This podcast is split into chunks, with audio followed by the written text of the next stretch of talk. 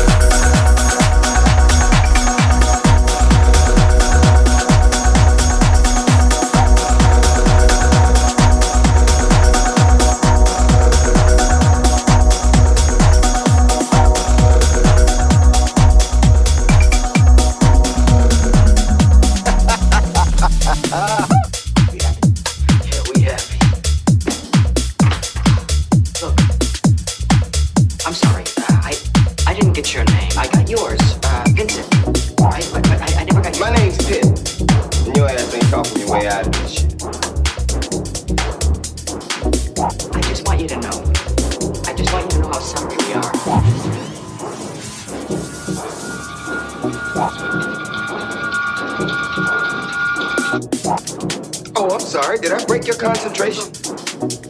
I didn't mean to do that. Please, continue.